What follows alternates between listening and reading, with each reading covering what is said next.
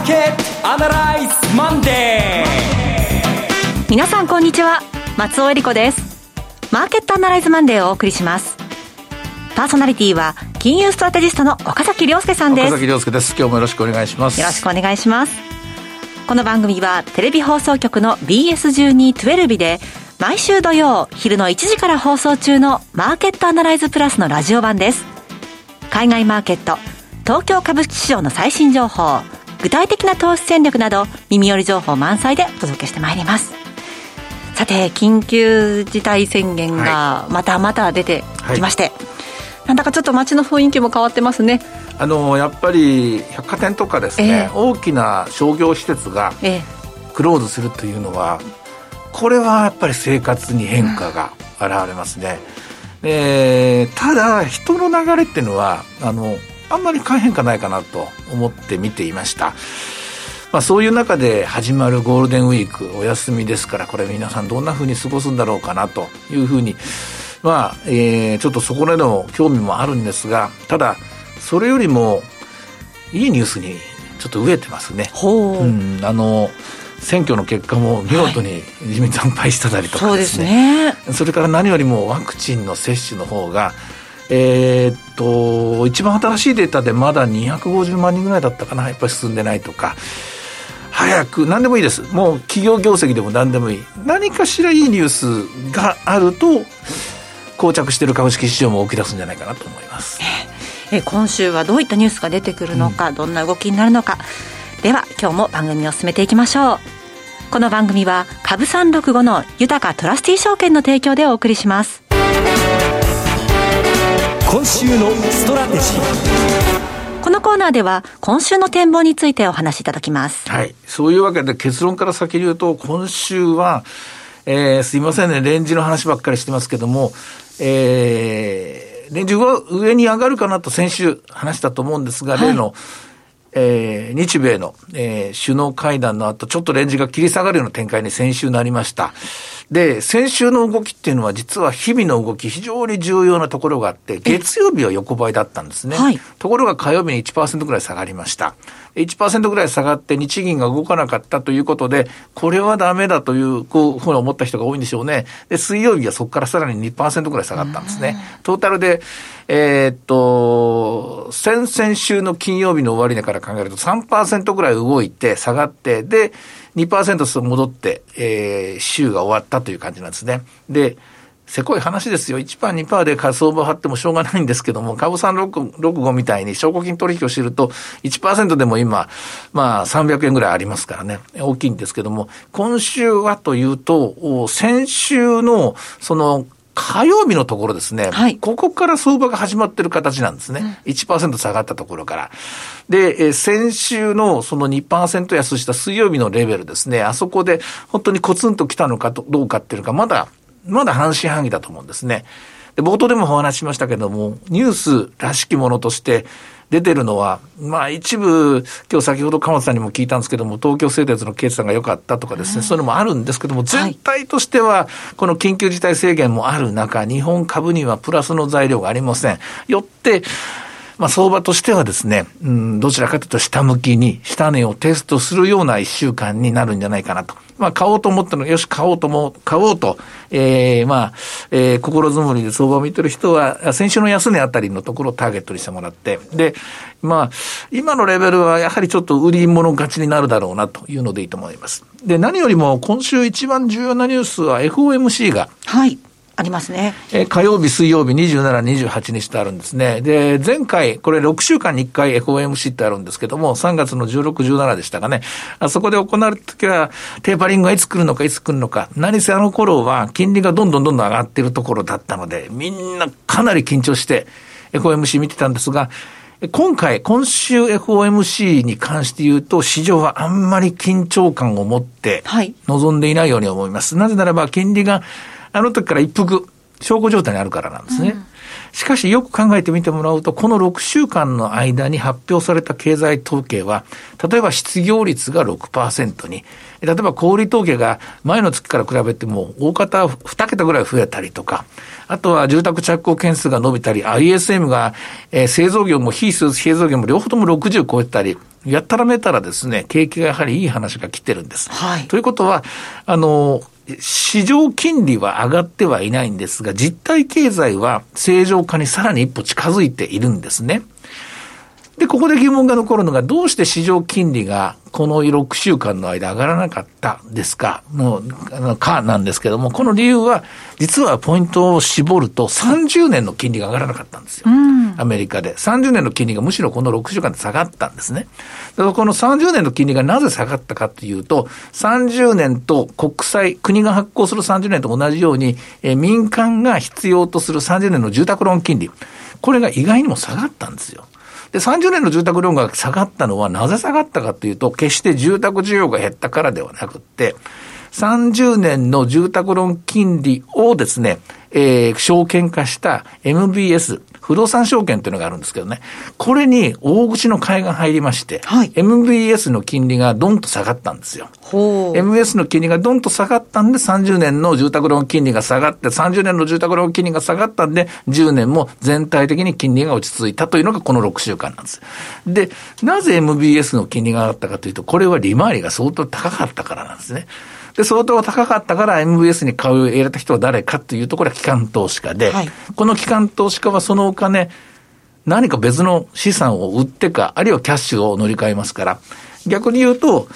MBS に買ったお金が株から流れてたら、確かにこの6週間株はブレーキがかかると。で、逆にまあ MBS の金利が、えー、住宅の金利が上がらなかったんで、じわじわと買いがアメリカの株は少なくとも戻ってるんだけれども、日本の株なんかは、まあ、よそのに資産を取られたみたいな形でですね、えー、鈍いまま、えー、あの、無や気にとは言いませんけども、時間が過ぎていったという絵なんですね。さて問題は、その6週間が過ぎて、私はやっぱりテーパリングに一歩も二歩も近づいていると思います。はい、で、議事録を見るまでは、誰が何言ってるのか、一言でも言ってたら、まあ何かしら引っかかりがあるんですけども、えー、ひとまず、議事録はここからさらにまた4週間ぐらいか、あの、遅れますから、4週間もかかんなかったかな。遅れますので、まずは FOMC 後のコメントと記者会見。で、F、FOMC のコメント、終わったすぐのコメントって言いますかね、そこについては多分何も触れてこないと思うんですが、またまたこれ、議長の会見とかですね、こういうところで何かしら、やはり、えー、うまく経済が進んでいるので、テーパリングはいつになるか、これは集まってくると思います。でテーパリングについてはですね、セントルス連議のプラド総裁がですね、アメリカの集団免疫が75%獲得したらというような表現があるんですが、これ年内に獲得しますので、はい、でそういう意味ではですね、えー、アメリカの、えー、6週間の間、ここ6週間ぐらいは小康状態だった長期金利がもう一回上がってくると。ということは、あの意識しておいた方がいいなと思います。で、ただまあ、そうか、えー、住宅ローン金、あ、住宅ローンじゃないや、えっと、テーパリングがあるのか、金利はもう一回上がるのか、じゃあドル買いだと思われるかもしれませんが、はい。ドルはね、やっぱり違う動きをちょっとし始めたと思うんですね。今108円で、一時110円乗っかってましたから、あのままでいつまでもどんどん行くのかと思って買った人も多いんですけども、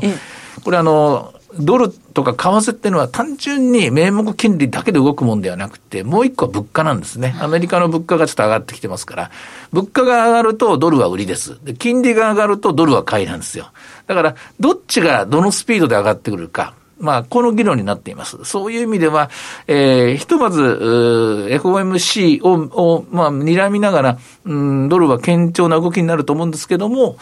しかし、アメリカの株式にはこれブレーキがかかりやすい展開というのが私の見立てです。ドル円は11時31分、107円71銭から72銭と、107円台ですね。とと考えると、ずいぶん円高になってる感じですよ。ね、これは結局金利が上がらない。で、インフレ率が上がってると。はい、うん、要するに、インフレの通貨を売られる。で、金利の高い通貨を買われるっていう、これの板挟みなんですけども、まあ、それのパワーがどっちが勝るかという状況にあるというふうに見てもらえばいいと思いますね。うん、あの、今週に関して言いますと、大型連休を控えた状態態なんですけれども、はい、これはマーケットにとってはいかがでしょうか？はい、これいつもこの間に円高になるとか、あるいはこの間に株が動くか、動くとかですね、はい、まあ言われて警戒感が多いんですけども、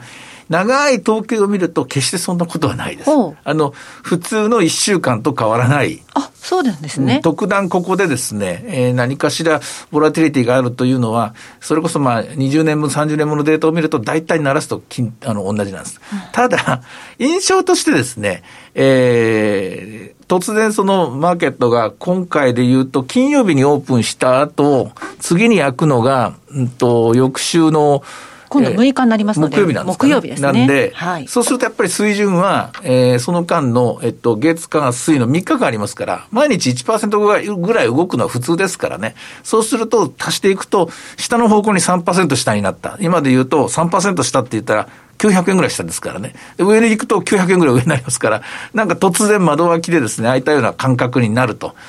まあ、ドル円も同じような形ですからね。まあ、それがあるので、あの、皆さん印象として、記憶として動くように思われるかもしれませんが、でもまあ、ご安心くださいと言いますか、一応、あの、現代社会においては、株365というですね、はい、あの、優秀なツールがありますので、一応これでチェックしてもらえば、今、日経平均はどこにいるのかっていうのがいつもわかると思います。はい。ちなみに今日の株365動きいかがでしょうか？はい。えー、スタートはですね、242円から始まって、255円、29,255円までいったんですけども、安いとこは一瞬、こちらも28,980円まで下がるところがありました。現在は29,187円で取引されている模様です。うん、あの、祝日の時でも取引ができるということですからね、はい、アメリカなどの動きにも遅れずについていけるというわけですね。はい、これをとりあえず1日1回ぐらいチェックしてもらったら、はい、連休明けの木曜日になんだこりゃということはないと思います。はい。はい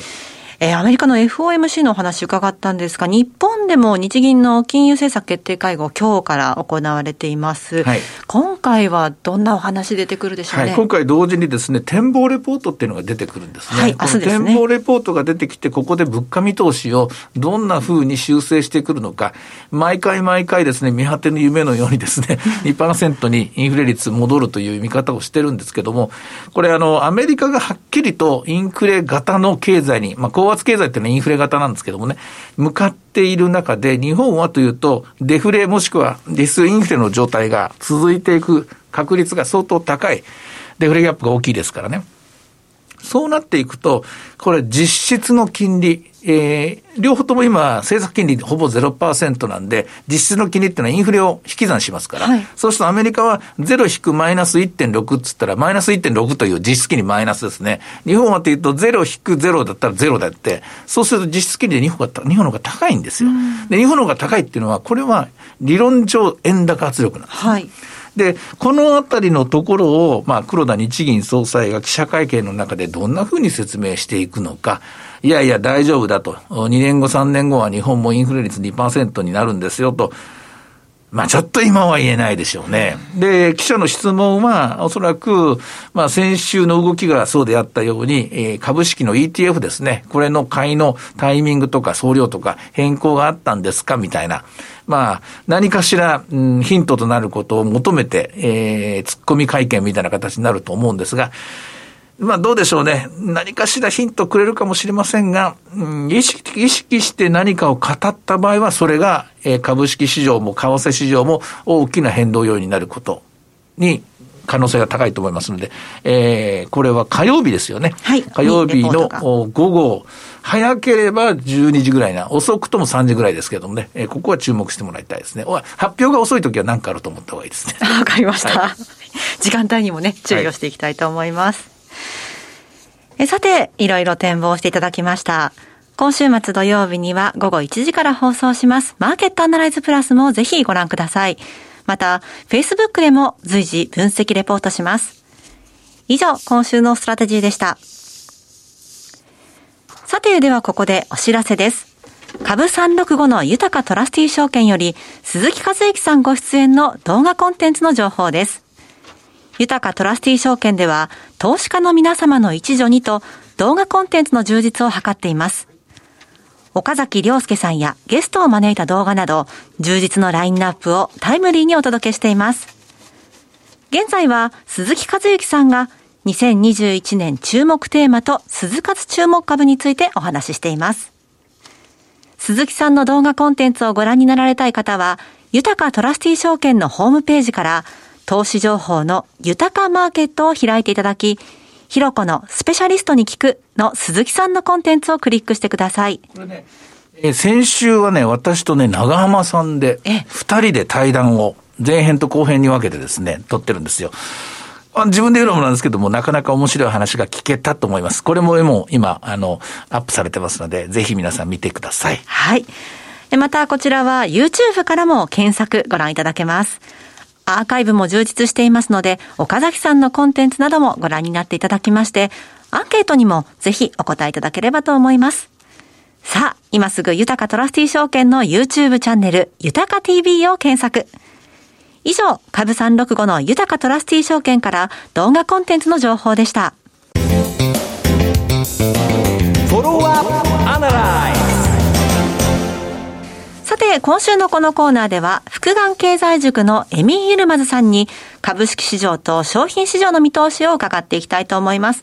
エミーさん、今月もよろしくお願いします。よろしくお願いします。よろしくお願いします。さて、エミーさんは最近の世界のマーケット状況をどんな風にご覧になってますか？えっ、とですね、あの、おそらくこれ、なんか、インフレ率が高まってきてるんじゃないかなと思ってて、特にですね、このコモディティ価格は相当上がってるんですよね。はい。えー実はですね、ちょうど、あのーまあ、先週の金曜日にちょっとこう象徴的な出来事なんですけど、ブルームバーグコモディティ指数がですね、これ2月の高値また超えてきたんですよね。はい。えーなので、まあ、1回だからその2月にすべてのコモディティが天井を打ったかと思ったら、うんもうこれが実はその4月に入ってから再び上昇しだして、うん、うん、うん。でまあ、あのこれ全体としてもコモディティ価格は上がってますし例えばその一部のコモディティにおいては例えば木材ですねはい、そうですね。これうん相当ですね、上がってるんですよね。うん。ちょっと音声の状況が良くないですね。出ました？はい。木材の価格が上がってきているということですけれども、これ、まあ、住宅着工とか家が建ってる時の資材価格が上がりますし、でも、木材ってこれ、あの、今の、な脱、あの、CO2 の問題で、これが板挟みなんですよね。必要なんだけども、森を残さなきゃいけないみたいな、利率配管です。エミさん、つながりましたか？どうですか？あはいはい、はいお願いします。すみません、なんか切れたみたいです、はい。申し訳ございません。えっと、なので、まああの、例えばですね、その木材価格4倍ぐらいになってるので、うんまあ、これはつまり何を意味しているかというと、あのまあ、住宅価格が上昇することを意味しています、ねはいで。ちょうどですね、カナダ中銀はもう緩和やめますって言ったんですよね。カナダも相当今、あのそのまあ、住宅価格が上がってて、もうバブルテリトリーに入っているので、うん。まあ、これはあの、まあ、カナダがやめますと。でオーストラリアはやめますと。であの当然そのトルコなどの新興国も、まあ、あの利上げしなきゃいけなくなってますし、まあ、ブラジル、トルコそしてロシアもですね、えーなのでもうこれはそろそろあの今まで何もしなかったあの FRB、日銀、ECB ももうそろそろ何らかの形でやっぱりこの緩和は永遠に続けられなくなってなんかそのシグナルを出すんじゃないかなうん。僕は最近思ってきてるんですよね。うん。そのシグナルを出す時期というのは今週 FOMC ありますけれども、そこのあたりはいかがでしょうか？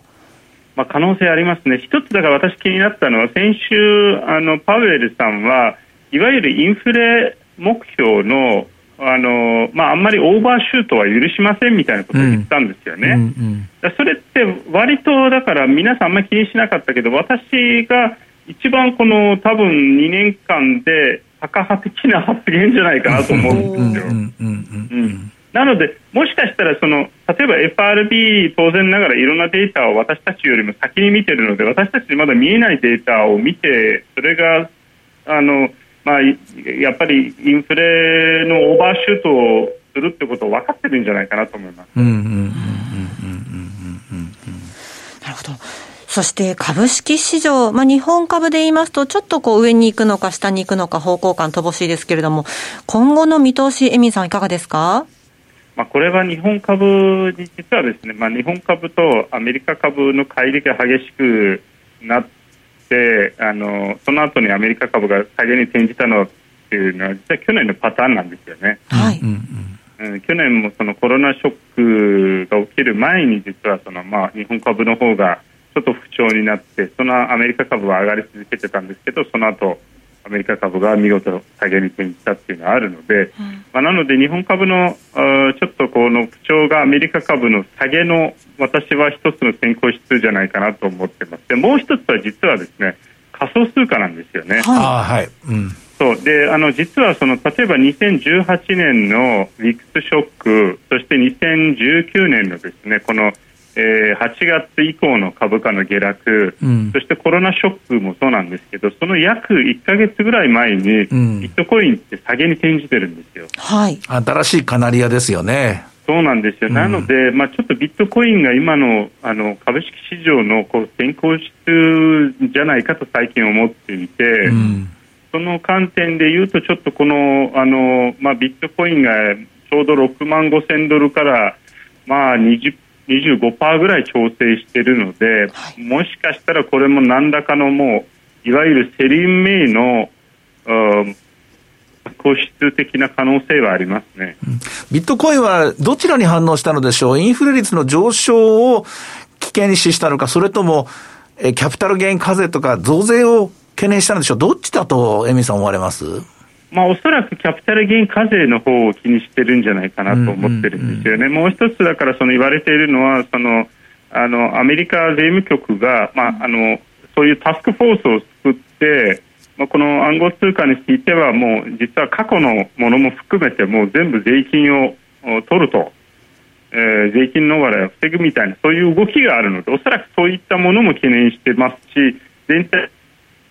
増税も懸念してるんじゃないかなと思います。多分インフレはさほど、実はインフレ自体はビットコインにとっては追い風なんですよ。本当はそう、理屈ではそうですよね。理屈ではそうなんですよね。うん、理屈ではそうなんですけど、まあ、一つだからそれで、もう一つは、あの実はですねそのアルケゴスの件でもあったんですけど、うん、あのちょっといわゆるそのレバレッジ規制がかかかかり始めている可能性があります、相場全体に。最初は自主的なレバレッジで始まって、当然ながらその損をしてたクレディ・スイスから野村から、まあ、日本の銀行をまずやってってなって、まあ、多分おそらくその他のあの証券会社もちょっとレバレッジ規制をかけていて、まあ、その関連で当然ながらその一番実はレバレッジかかっているのは暗号通貨なんですよ、うん、あのビットコインとか、例えばその、暗号通貨の大所のバイナンスっていう会社あるんですけど、ここはもう125倍まで実はレバレッジ かけることできるんで、えー、えー、そうなんですよ、だからちょっとあのなので、まあ、例えばその暗号通貨が下がって、まあ、レバレッジ規制で下がって、さらにそのそこで人たちが、あのまあ、いわゆるその、まあ、高レバレッジだから、まあえー、いわゆるマージンが足りなくなっちゃって今度は他の資産を売り始めるっていう、まあ、そういう流れになる可能性ありますね。わかりました。エミーさん、ありがとうございました。ありがとうございました。いろんなところにね、規制もかかってますし。125倍ってちょっと信じられないですね。えー、すねもうちょっと下がったらすぐ証拠金を一瞬に取られてしまうような理屈なんだけども、これが現代社会ですね。ねまあビットコインの動きについても見ながら、過ごしていきたい Sell in May ですね、うん、ちょっと今からまた調べます、はい、調査に入りたいと思います、はい、さてマーケットアナライズマンデーはそろそろお別れの時間です。ここまでのお話は岡崎亮介とそして松尾恵理子でお送りいたしました。それでは今日はこの辺で失礼いたします。さようなら。この番組は株三六五の豊かトラスティ証券の提供でお送りしました。